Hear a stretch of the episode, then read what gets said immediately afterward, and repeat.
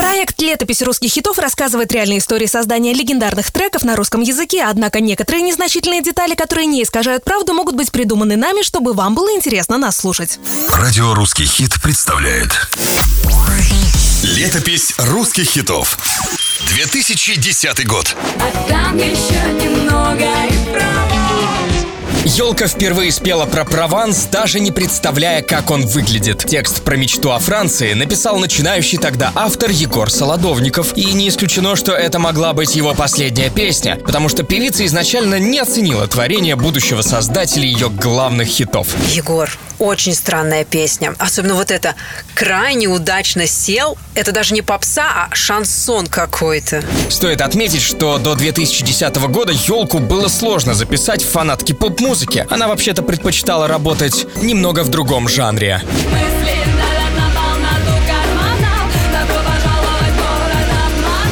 И все-таки елка решилась на музыкальный эксперимент. На тот момент она закончила многолетнее сотрудничество с продюсером Владом Валовым. А как женщина поступает, когда от кого-то уходит? Правильно, меняется. Со внешними преображениями ей помогли профессионалы. Лиза, я тебе скинул пару идей для образов в клипе. Будешь как француженка, красная помада и элегантные наряды.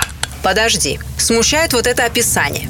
Воздушная бордовая драпировка, еле прикрывающая ноги. Это что? Лиза, это будет круто, вот увидишь. И это действительно произвело эффект вау. Ведь для многих фанатов елка тогда еще ассоциировалась с ее образом из нулевых. Выбритые виски, майка, штаны, грубая обувь. Но в таком петь про бордовое бордо было бы, ну не камильфо. Поверить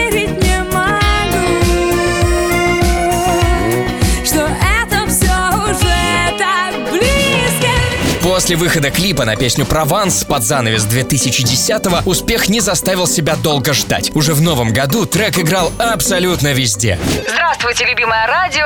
Хочу заказать песню «Прованс» и поздравить свою подругу с днем рождения. «Прованс» был назван лучшим российским радиохитом 2011 года, а также, по версии одного издания, вошел в сотню песен, которые изменили нашу жизнь. Насчет всех жизней говорить сложно, но на судьбу елки он однозначно повлиял. Как заметила в интервью сама Елизавета, этот трек стал ее социальным лифтом, хотя первые два года она извинялась за него на своих концертах. Ну а сейчас елка очень благодарна этой песне и ласково ее называет «моя кормилица».